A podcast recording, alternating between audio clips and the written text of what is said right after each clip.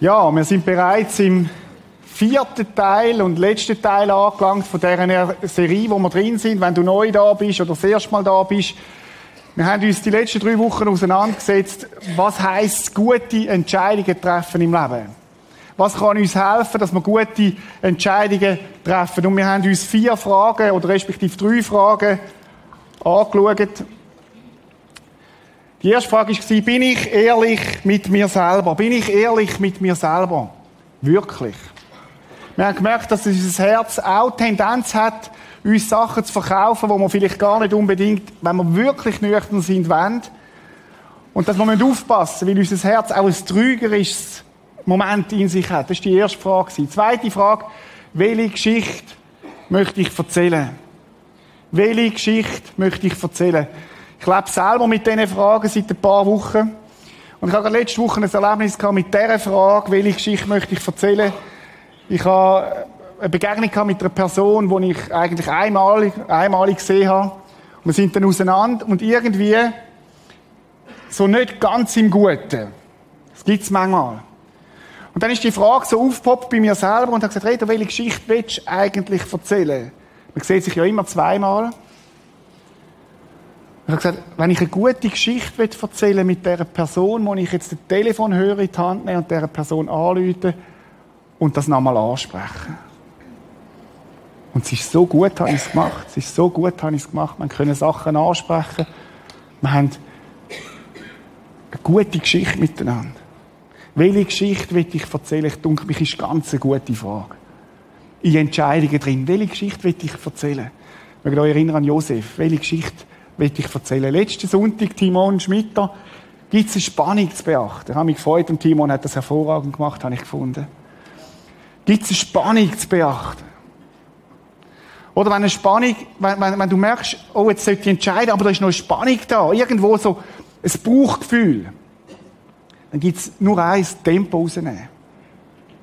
Einen Schritt zurück machen und sagen, etwas ist noch nicht ganz etwas, etwas ist da, es ist eine Spannung da. Ich muss dieser Spannung nachgehen. Ist etwas noch nicht stimmig? Muss ich etwas noch klären vorher? Ist etwas, will mir Gott etwas sagen mit dem? Vielleicht bist du jetzt gerade in einer Entscheidung drin und du spürst, da ist noch so eine Spannung.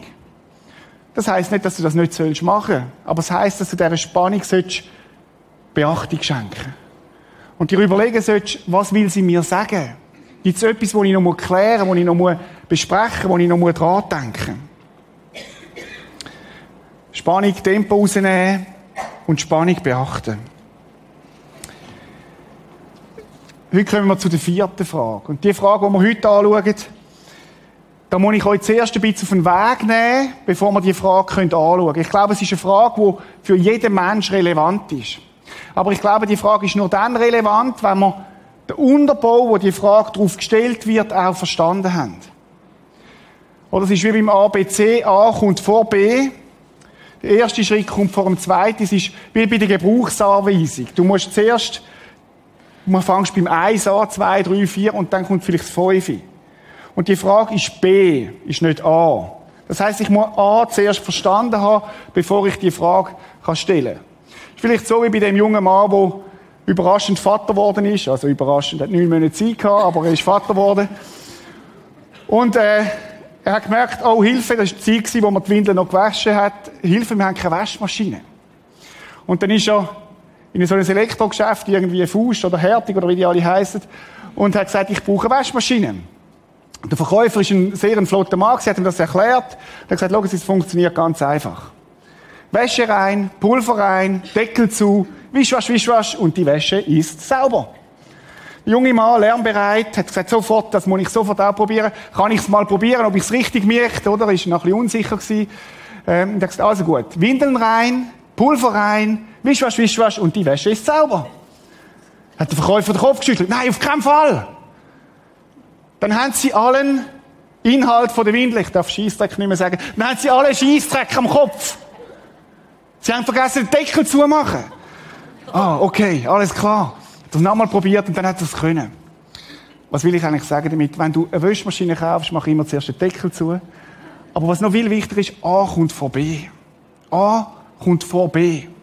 Das heißt, du musst Heute Morgen müssen wir das A richtig verstehen und dann kommt die Frage nachher B drauf. Okay?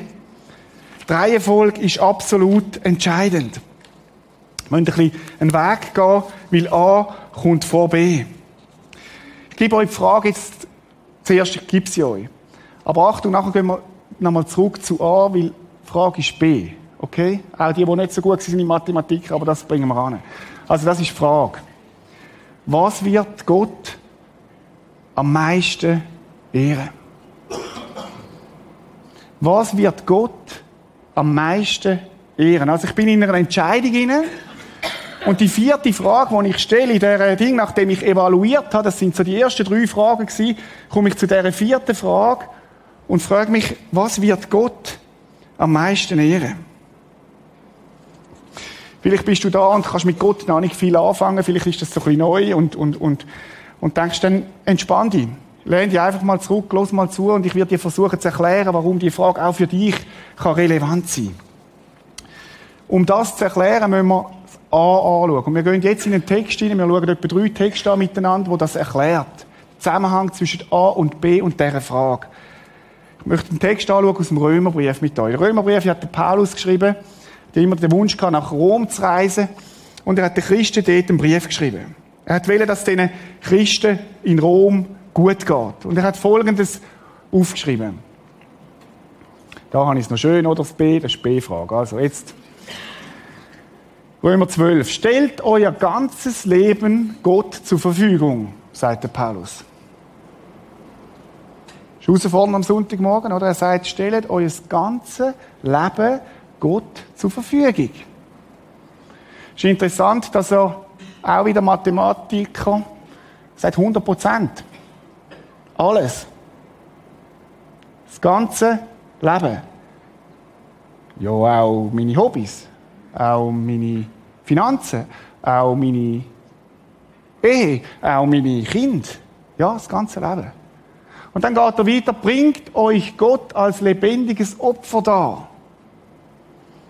Oder was ist ein Opfer? Ich weiß nicht, ob ihr die Geschichte kennt vom Huhn und, dem, und der Sau, die sind miteinander sind spazieren.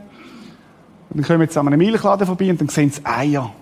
Dann sagt das Huhn, siehst das sind noch richtige Opfer, die ich jeden Tag bringe. Jeden Tag ein Ei. Sagt so, warte nur, jetzt kommen wir bei der Metzger vorbei. Sind sie bei der Metzger vorbeigekommen, sehen sie einen grossen Schinken. Dann sagt auch, das ist ein Opfer. Er sagt, da bringt euch Gott als lebendiges Opfer dar. Ein Opfer völliger Hingabe, an dem er Freude hat. Das ist für euch der vernunftsgemäße Gottesdienst. Gottesdienst ist also nicht das Zusammenkommen am Sonntagmorgen, sagt der Paulus in erster Linie, sondern Gottesdienst ist 24-7. Mein Leben ihm hingeben. Aber Achtung, das ist B. Das ist nicht A. Und die, die Gottes Wort kennen, haben gemerkt, da fehlt ja etwas. Es ist nämlich B. Es ist nicht A. Es geht das A voraus. Und was ich euch jetzt zeige, ist absolut entscheidend, weil da permanent, auch in der christlichen Szene, immer wieder Fehler passieren. Weil man immer das A vergisst. Was ist denn A? A heißt, Brüder und Schwestern, weil Gott so viel Erbarmen mit euch gehabt hat.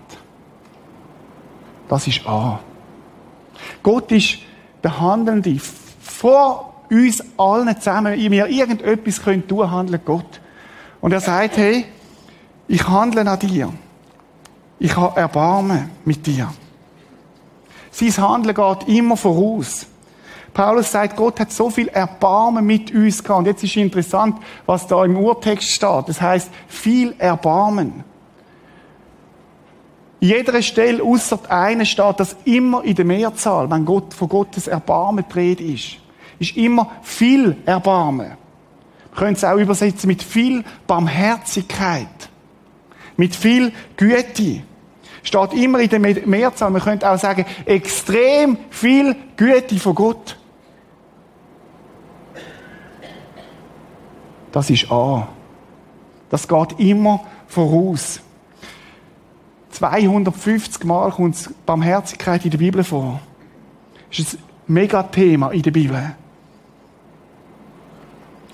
Und meine Frage ist an dich heute Morgen, lebst du aus dieser Barmherzigkeit von Gott an? Lebst du von dem, was Gott für dich tun hat und für dich immer noch tut? Und meine Frage ist, wann hast du das letzte Mal seine Barmherzigkeit persönlich für dich erfahren? Ja, Barmherzigkeit im Krieg habe ich das erlebt.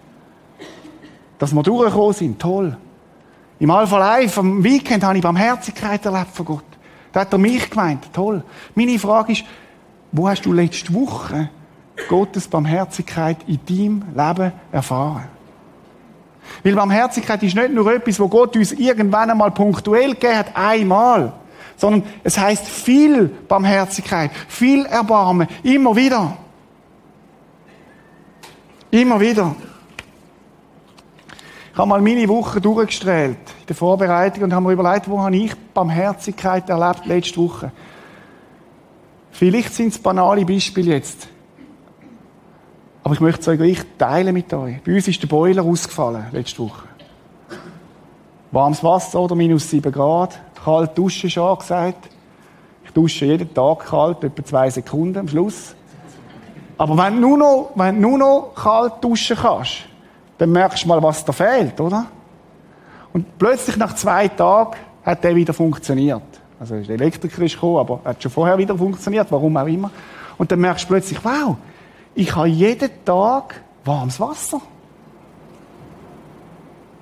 Ja, Reto, komm, du, wir arbeiten in der Schweiz dafür hart und wir machen ja so viel Gutes und, und das ist doch unser Verdienst. Ja, ja, wenn du in Syrien aufgewachsen wärst, hättest du heute kein warmes Wasser. Auch wenn es kalt ist. Barmherzigkeit von Gott. Dann bin ich Montag, Dienstag krank gewesen. Verkältet, hatte eine Stimme wie der Leonard Cohen. habe Medikamente können nehmen, bin wieder gesund, bin wieder da, habe wieder Kraft.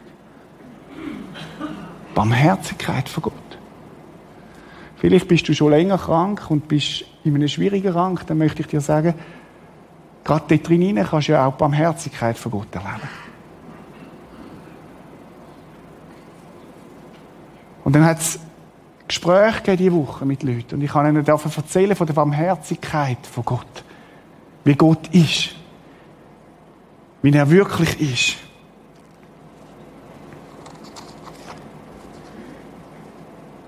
Ich konnte mit meinen Unzulänglichkeiten zu Gott kommen.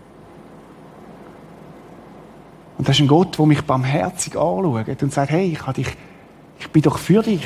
Es ist so gut, dass du kommst. Ich bin für dich. Barmherzigkeit heißt, er hat Erbarmen mit uns. Er nimmt uns an, er vergibt uns, er geht mir und dir nach. Vielleicht bist du am Podcast und sagst, ich getraue mich gar nicht ins Prisma. Weil das, was mit meinem Leben ist gerade, was gerade drunter und drüber geht, dann möchte ich dir sagen, Barmherzigkeit von Gott geht dir nach. Vielleicht bist du im Kino und bist jemand von diesen Personen, die kommen spät und gehen früh, damit sie mit niemandem reden müssen. Und ich sage dir, Barmherzigkeit von Gott geht dir nach. Weil Gott barmherzig ist. Ich bin dem Wort nachgegangen und habe gedacht, von wo kennen wir das Wort am besten? Vielleicht mit der Geschichte vom barmherzigen Samariter. Was passiert denn dort genau? Da wird einen abgeschlagen, ausgeraubt. Das, was viele in unserem Leben auch erleben. Vielleicht nicht materiell, aber psychisch, seelisch. Und liegt am Boden. Und alle laufen dran vorbei und sehen ihn nicht, obwohl er schreit. Ich weiß nicht, ob er noch schreien konnte. Vielleicht hat er nur gewimmert. Und dann kommt einer, eine. Und er lässt alles liegen und sagt, dich meine ich, dich sehe ich, ich nehme dich wahr. Und er bügt sich ab. Und er pflegt seine Wunde, heisst Und er setzt dann auf den Esel, weil er selber nicht mehr laufen und sagt, ich führe dich in die Herberge. Und ich zahle für dich, damit du wiederhergestellt wirst. Das ist Barmherzigkeit. Das ist Barmherzigkeit. Und der eine, wisst ihr, wer das ist? Das ist Jesus. Das ist Barmherzigkeit von Gott. Und so geht er mit dir um, nicht nur dort, wo du Jesus das Mal begegnet bist, sondern das ist seine Art, das ist seine Art, wie er mit uns lebt. Barmherzigkeit.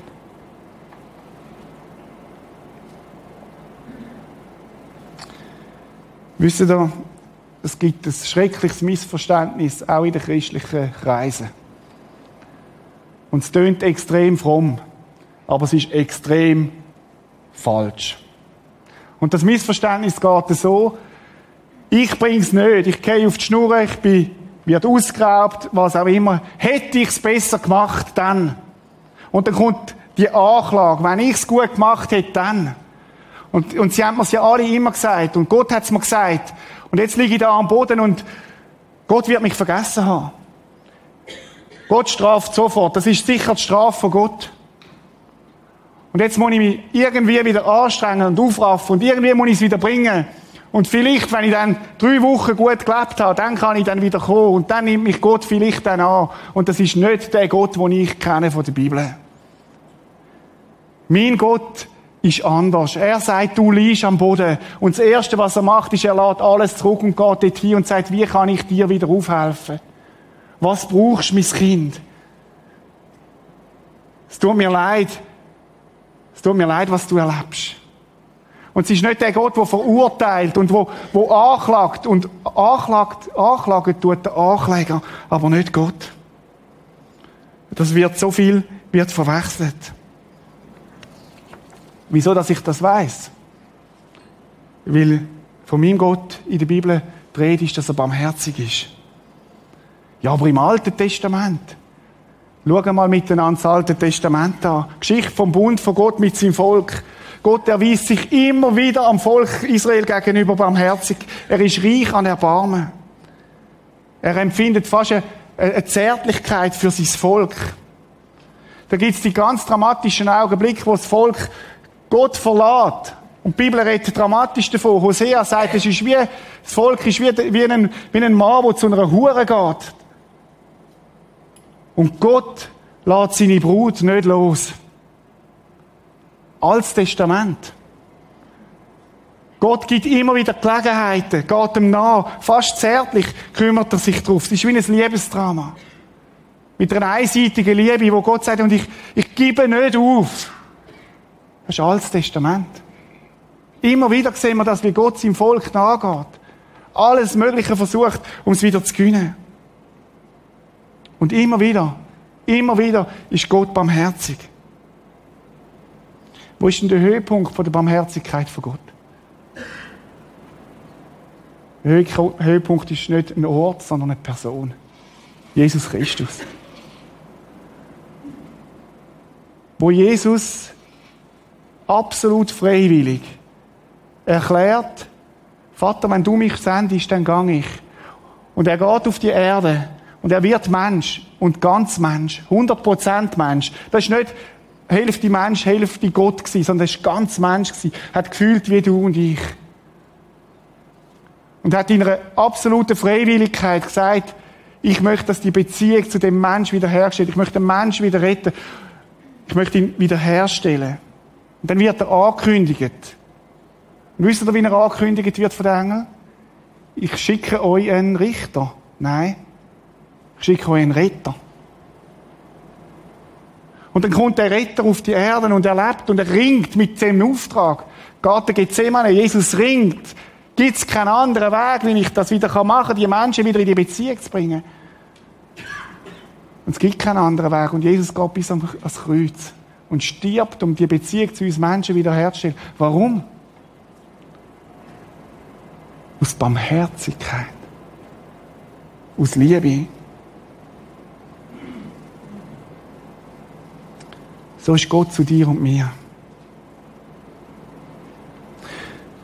Gottesdienst heißt, ich muss A zuerst, darf's A zuerst verstehen. Immer wieder und immer wieder neu. Und darum ist meine Frage, Leben von dieser Barmherzigkeit ist ein Lebensstil. Jesus, wo ist der beste Ort, wo du hin kannst, wenn du umgekehrt bist, wenn du auf die Schnur gekehrt bist. Zu Jesus. zu Jesus. Weil er nicht da hockt und sagt, ah, hast du immer gesagt. Und er ist der Erste, der kommt und sagt, komm, wir stehen wieder auf. Richt die Krone und gang weiter. Das ist das A. Und A kommt vor B. Ich möchte dich fragen heute Morgen, brauchst du jetzt gerade seine Barmherzigkeit?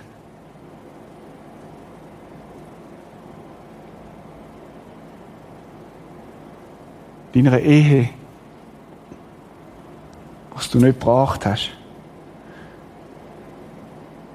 Barmherzigkeit vielleicht über dein hart gewordene Herz, wo du nichts mehr empfindest, wo du, wo du hartherzig geworden bist.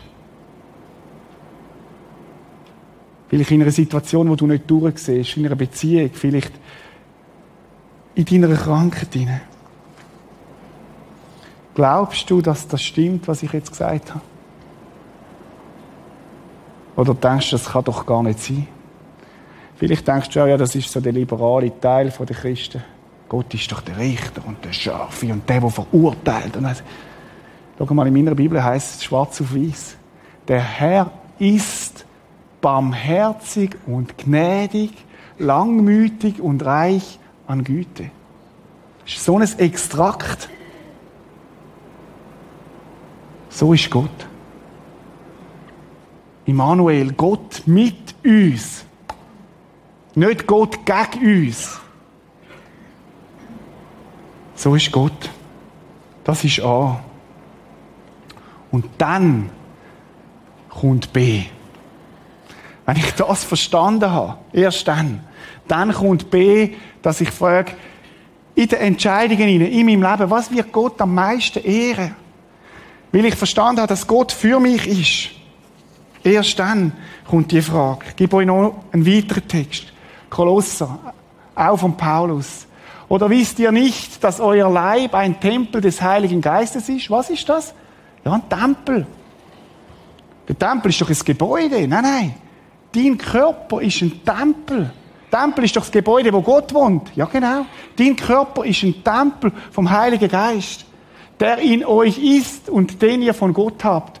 Und dass ihr nicht euch selbst gehört. Was? Gott sagt, du gehörst nicht dir selber. Ich wohne in dir. Das ist auch der Grund, warum wir miteinander achtungsvoll umgehen sollten. Weil im anderen Gottes Geist wohnt. Weil wir einander in großer Achtung begegnen. Aber das ist B. Und A heißt, denn ihr seid teuer erkauft. Das hat Gott alles gekostet. Alles. Das Liebste, was er hat, sein Sohn. Das ist A. Und dann kommt nochmal B, darum preist Gott mit eurem Leibe. Darum gebt ihm Ehr. Weil er es geregelt hat, weil er es geritzt hat. A kommt vor B. Das ist der Unterbau. Und es ist so wichtig, dass man das immer wieder neu versteht. Und jetzt kommen wir zu dieser Frage. Schaut, die Anthropologen haben festgestellt, dass der Mensch einen inneren Hang hat zur Anbetung. Hat wie so einen Chip in sich hinein, ein DNA, wo anbeten möchte. Anbetung eher geben, könnte man dem auch übersetzen.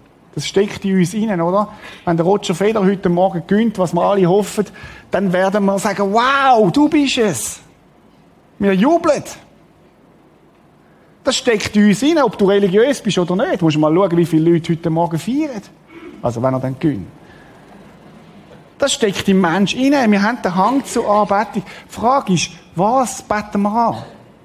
Es gibt drei Varianten. Entweder beten wir Gott an, wir beten irgendeinen Götz an, das kann alles sein, oder wir beten uns selber an.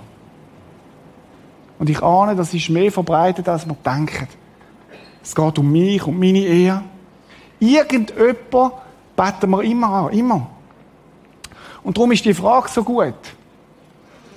Für wessen Ehre lebst du? Für wessen Ehre lebst du? Ich glaube, das ist unsere Bestimmung, die wir haben als Menschen. Christen leben zur Ehre von Gott.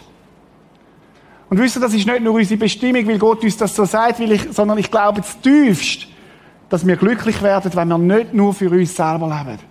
Glauben Sie tief, dass wir glücklich werden, wenn wir für ihn leben, wenn wir ihm zu Ehr leben.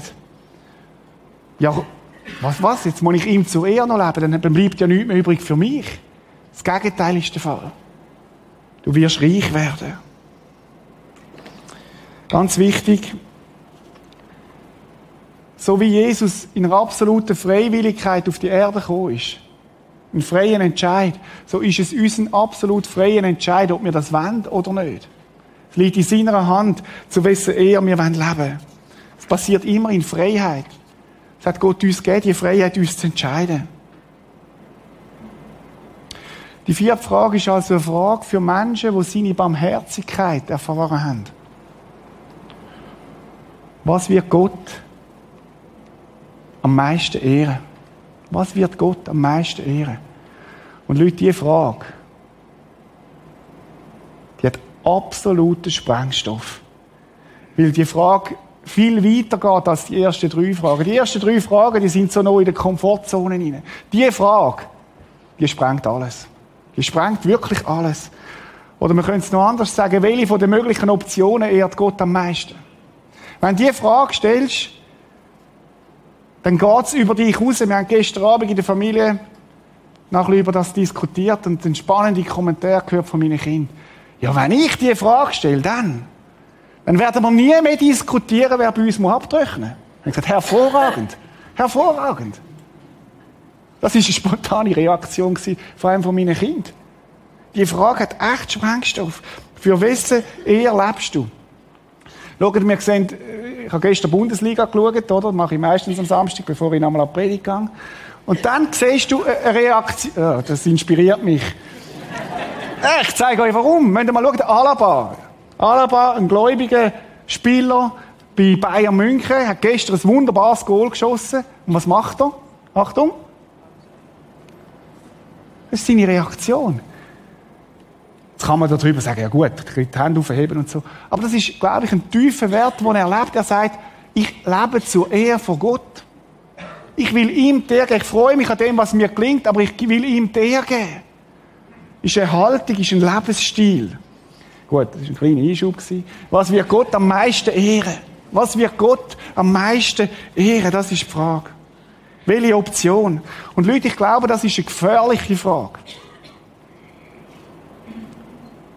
Und ich möchte die herausfordern, die schon lange Christen sind und die alles wissen und wo alles ganz viel Wissen haben. Stell dir die Frage ganz neu. Was wird, was wird dir? Das ist eine gefährliche Frage. Das ist eine Frage, die dich viel Geld kosten Weil du entscheidest, es geht nicht mehr darum, dass ich so viel anspare wie möglich, sondern es geht mir darum, dass Gottes Reich wächst. Es ist eine Frage, die dir Beziehungen kosten kann. Das ist eine Frage, die dich Beziehungen kann kosten weil du entscheidest, welche Beziehung du vielleicht abschliessest. Ist eine Frage, die dich vielleicht sogar deinen Job kann kosten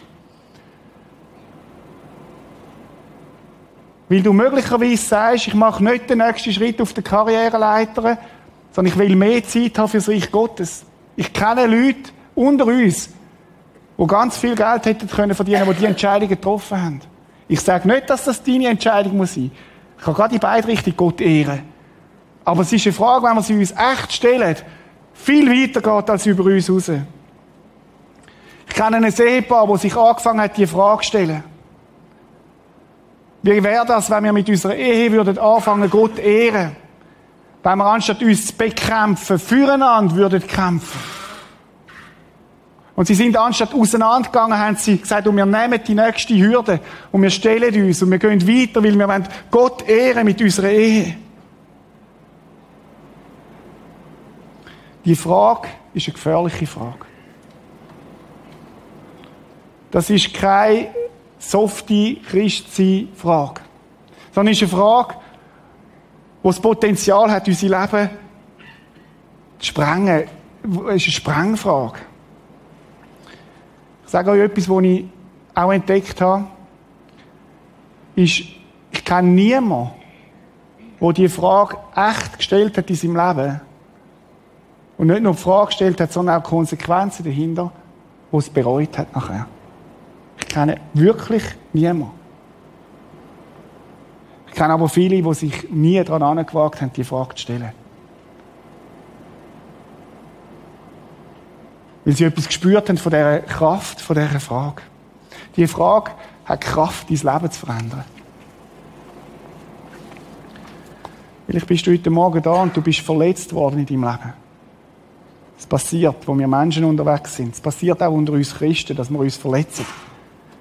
Weil wir in einer Welt leben, die gefallen ist. Das heißt nicht, dass wir das nicht angehen sollten, aber es passiert auch da. Es passiert auch im Prisma. Wenn du heute Morgen da bist und verletzt worden bist von Menschen, dann ist meine, und du dir die Frage stellst, was wird Gott am meisten ehren in dem Sinne, wo ich da erlebt habe?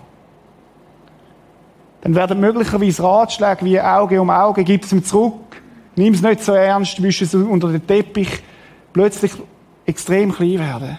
Dann wird möglicherweise die Antwort aufleuchten, vergib ihm. Vergib ihm.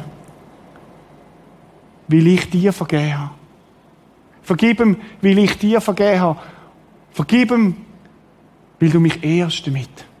Vergib ihm, weil du so frei wirst. Das ist immer noch das Geniale bei Gott dann hindurch. Du wirst nicht frei sein, solange du nicht vergisst. Das heißt nicht, dass es ein Prozess darf sein vom Klagen, vom Anklagen. Ganz wichtig. Aber wenn du Gott ehren mit deinen Beziehungen, dann kann das heute Morgen das Thema sein. Vergib. Wisst ihr, ich habe gemerkt, im Umgang mit dieser Frage, wenn ich nur schon anfange, mir die Frage zu stellen, habe ich die Antwort schon. Ganz spannend. Ganz oft weiß ich die Antwort schon. Kaum, kaum habe ich sie richtig gestellt. Schau mal, Gott hat dich bestimmt, für etwas Größeres zu leben, als nur für dich selber. Gott hat dich bestimmt, für etwas Größeres zu leben, als nur für dich selber. Und wir haben manchmal das Gefühl, wir müssen unser Reich bauen. Leute, das ist so klein. Das ist so begrenzt. Gott hat uns bestimmt, sein Reich zu bauen. Er hat dich bestimmt für seine Ehre zu leben. Leben nur für dich macht dein Leben klein. Leben für ihn macht dein Leben groß. Da wirst du Dimensionen entdecken, wo du vorne, wo, wo, wo du nicht entdeckt hast, weil es geht um viel mehr als um dich selber. Darum die Frage, für wessen Ehe lebst du? Ich weiss nicht, ob du schon mal an einer grossartigen Beerdigung gewesen bist. Klingt ein bisschen komisch, oder? Beerdigung ist immer traurig, schwer und grossartig, das ist etwas Schönes. Ich habe ihm schon einige Beerdigungen besuchen, wo ich heim bin und dachte, wow. Wow. Da hat eine oder eine ein Leben gelebt, wo über sie ausgeht. Da hat einer ein Leben gelebt, wo, wo viel größer ist als das, was sie selber für sich und, und, und gemacht hat. Das ist ein Leben, wo, wo, wo, wo, wo, Rahmen, wo, wo Grenzen gesprengt hat. Wir kommen gerade ein paar Beerdigungen in Sinn, wo das so war. Ich habe noch keine Beerdigung erlebt, wo man lobenswert erwähnt hat, der hat 15 Autos besessen. Und er hat 20 Sparbücher gehabt. Und er hat, er hat die 24 Radio gehabt. Aber ich habe schon großartige Beerdigungen erlebt, wo, wo Beerdigungen waren, wo, wo es geheißen hat, ist ein Mensch, wo, wo sich in andere investiert hat, ist ein Mensch, der für etwas Größeres gelebt hat, als nur für sich selber.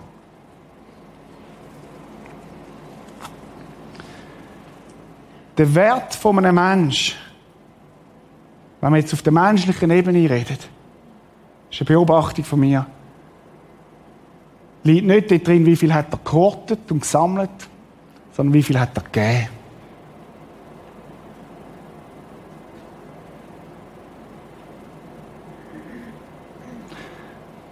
Für wessen Ehre lebst du?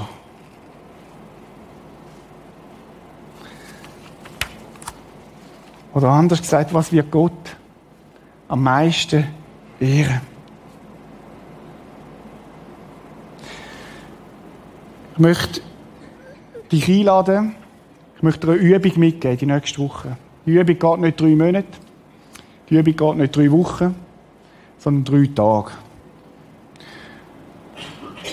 Ich möchte, dass du drei Tage lang bei jeder Frage, bei jeder Entscheidung, wo du davor stehst, in den nächsten drei Tagen, Montag, Dienstag, Mittwoch, dir diese Frage stellst.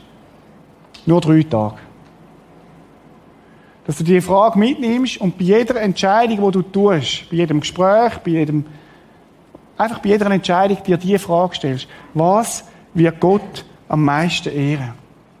Am Schluss, beim Ausgang, kommen wir da so einen Zettel über, wo alle vier Fragen einmal draufstehen als Reminder.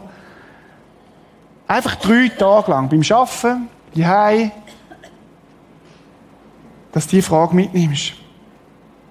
Das ist nur eine Sache zwischen dir und Gott. Aber wie cool wäre denn das, wenn jeder von uns, ob im Kino, ob da, ob am Podcast, immer mehr die Bestimmung hinein würde finden, wo Gott mit unserem Leben vorhat. Ich glaube, Erfüllung in unserem Leben liegt nicht dort drin, dass wir immer mehr eher ansammeln für uns. Sondern die Erfüllung im Leben liegt dort, dass Gott immer größer wird durch unser Leben durch. Du bist geschaffen für die Ehre von Gott. Das ist deine Bestimmung. Bin ich tiefst überzeugt. Und dort wird auch das Glück drin liegen. Was wird Gott am meisten ehren?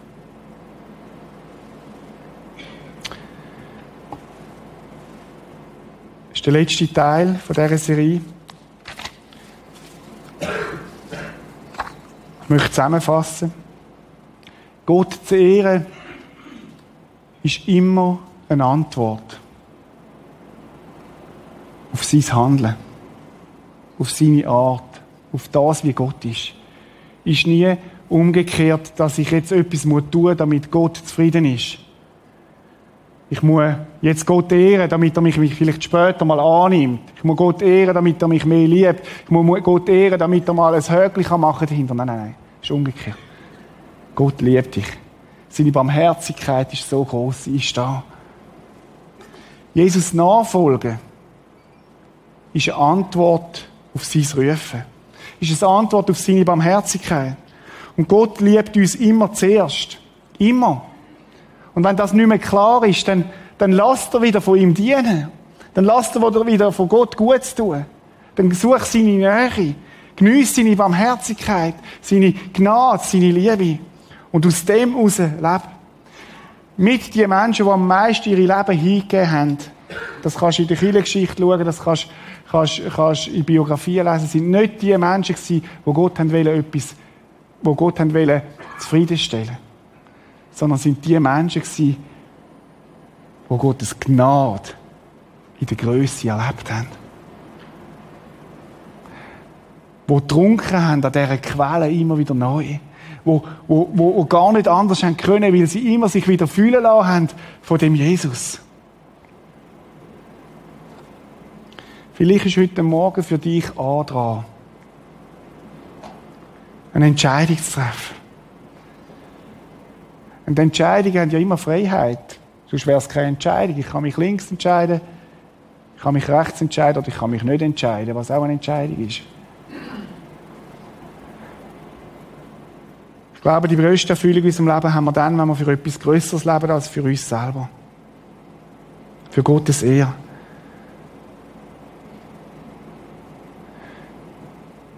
Antragen heisst, ich komme neu zurück in die Barmherzigkeit von Gott. Jesus, mir ist klar geworden, ich brauche dich, ich brauche dich wieder. Ich brauche dich neu. Vielleicht ist Vergebung dran. Vielleicht ist auch innere Heilung da, wo du nachher das Gebet in Anspruch nimmst und jemand mit dir betet um etwas, wo, wo du anstehst. Du sagst, Jesus, ich brauche dich, ich schaff's allein nicht. Das ist übrigens das Gebet, das ich oft bete. Wirklich. Jesus, ich brauche dich. Ich kann es selber nicht, ich brauche dich. Möchte ich dich einladen, heute Morgen zu Jesus zu kommen und eine Entscheidung zu treffen und heute Morgen zu sagen, Jesus, ich komme zu dir. Nicht, bet nicht, hilf mir, dass ich zu dir komme, oder ich komme, ich will, oder weiß ich was. Nein, ich komme. Das ist eine Entscheidung. Ich komme zu dir. Will ich das erste Mal in deinem Leben. Vielleicht ist für dich heute Morgen nur A dran gewesen. Jesus, ab heute folge ich dir nach. Vielleicht ist aber auch B dran bei dir. B, wo du sagst heute Morgen, und Jesus, ab dem heutigen Tag lebe ich zu deiner Ehre. All in. Mit allem, was ich bin und habe. Und sag nicht, Jesus, ich will vielleicht für deine Ehe leben, hilf mir. Nein, entscheid du dich. Dem heutigen Tag lebe ich zu deiner Ehe. Gestern Abend mit meiner Familie einen Text angeschaut und gesagt, ich muss den zuerst mit euch besprechen, sonst kann ich den morgen nicht bringen. Das ist ein Text, der mich tief bewegt hat. Und wo ich zum Schluss euch möchte vorlesen, ist der Josua. Josua, ein Leiter, der das Volk ins verheißene Land geführt hat. Und er zieht so Bilanz von seinem Leben. Und vor sich hat das Volk und er steht vor das Volk an. Und er sagt ihnen etwas und mich bewegt das tiefst. Er sagt, gefällt es euch aber nicht, dem Herrn zu dienen. Wenn ihr das nicht wollt, wenn ihr nicht wollt, Gott ehren, wenn ihr nicht wollt, Gott ehren, so wählt euch heute, wem ihr dienen wollt. Boah.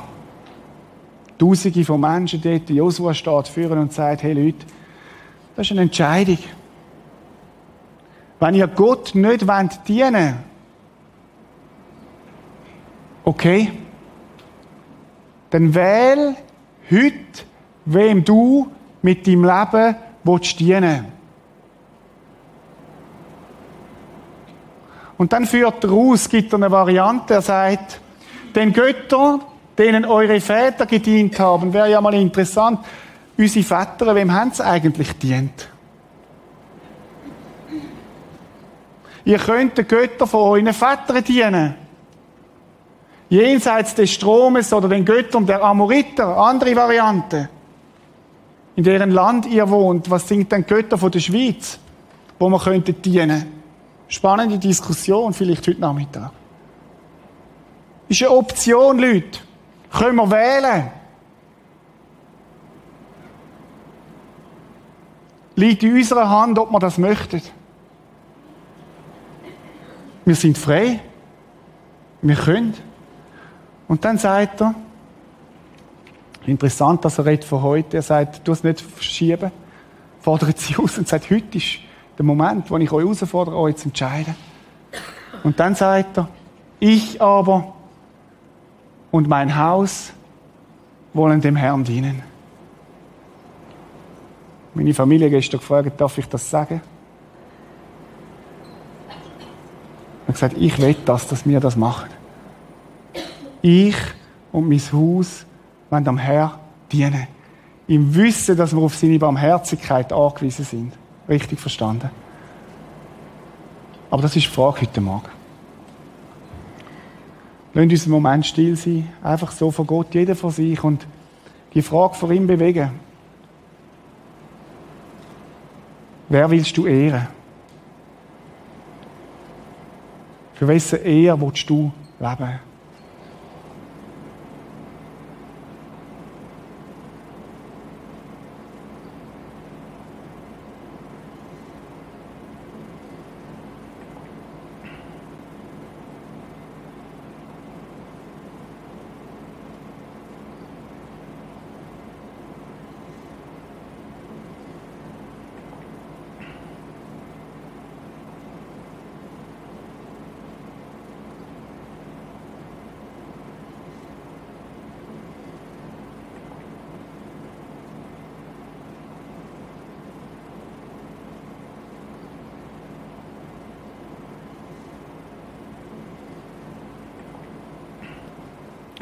Heute Morgen da bist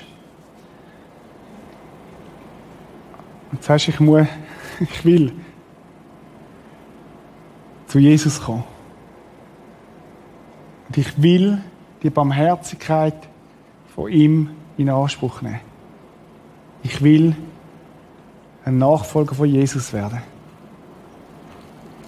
dann trifft die Entscheidung jetzt. Sag Jesus, ich will dir nachfolgen. Es ist nicht so entscheidend, ob du, ob du mit jemandem bettest oder nicht, das ist ein Entscheid von deinem Herz. Das ist ein Entscheid von deinem Herz. Und wenn du sagst, ich aber um mein Haus wollen dem Herrn dienen, ich will zu seiner Ehre leben heute Morgen, wenn das dein Entscheid ist, dann trifft er jetzt.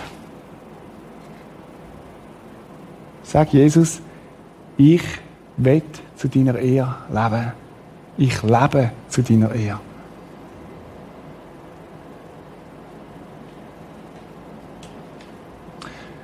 Und Jesus Christus, du bist da durch den guten Heiligen Geist. Du weißt, wie jedes Einzelne da ist heute Morgen, auch was jedes Einzelne von uns beschäftigt. Du hast auch gehört, welche Entscheidungen getroffen worden sind jetzt in diesen Minuten, Herr.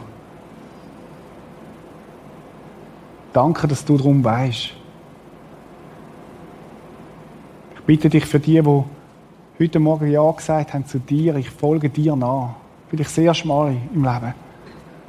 Dass du sie ernst nimmst. Ich bitte dich, dass du sie mit dem Heiligen Geist erfüllst. Dass du sie tröstest. Dass du sie an der Hand nimmst und ihnen deine Barmherzigkeit erweisest, Herr.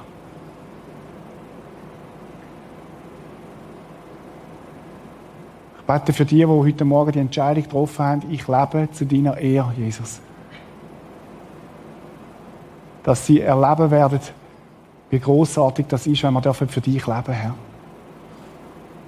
Es nichts Erfüllendes gibt, als zu deiner Ehre zu leben, Herr.